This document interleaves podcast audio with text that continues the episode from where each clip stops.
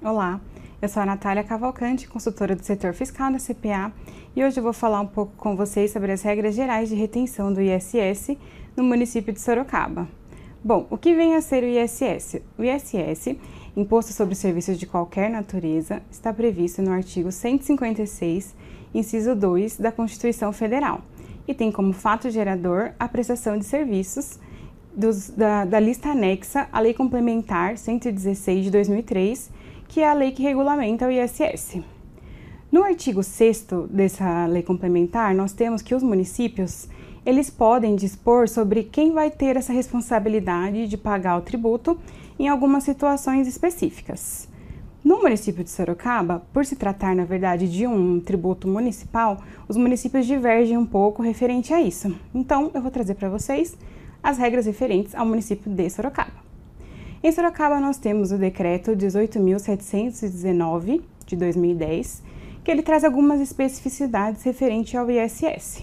Então, o que, que nós temos aqui? Quando o prestador for de qualquer município e o tomador de Sorocaba com algumas atividades específicas, esse tomador é quem vai pagar o tributo, que é o que a gente chama de retenção no tributo.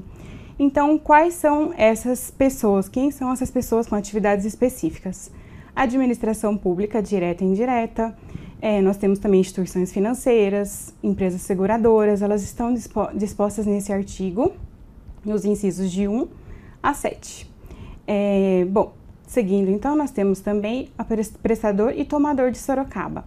Nós temos uma previsão nesse mesmo decreto 18.719 de 2010, no inciso 9 dele, que algumas empresas elas são responsáveis por pagar esse tributo. E essas empresas elas estão listadas no site da Nota Fiscal de Serviços Eletrônica aqui do município de Sorocaba. Então, se a sua empresa estiver cadastrada como substituta, você vai ter que reter esse, esse tributo.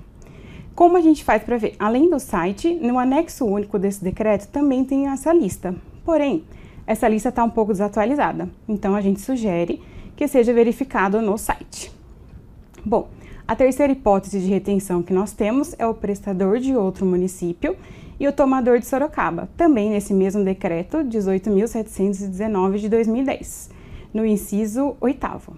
Esse daqui ele traz alguns serviços específicos. Então, se você, tomador de serviço, tomar algum desses serviços aqui no município, você vai ter que pagar o ISS.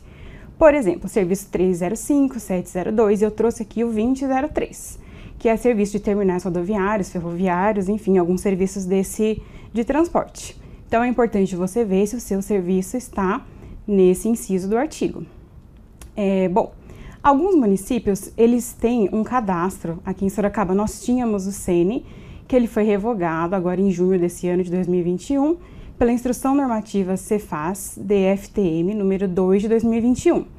Então, alguns municípios ainda têm esse cadastro que obriga o tomador de serviço a reter o imposto se o prestador não tiver cadastro no seu município. Então, é importante sempre verificar se o município onde está prestando serviço exige ainda esse cadastro. Bom, essas foram as regras gerais de retenção do ISS em Sorocaba. Muito obrigada e até a próxima.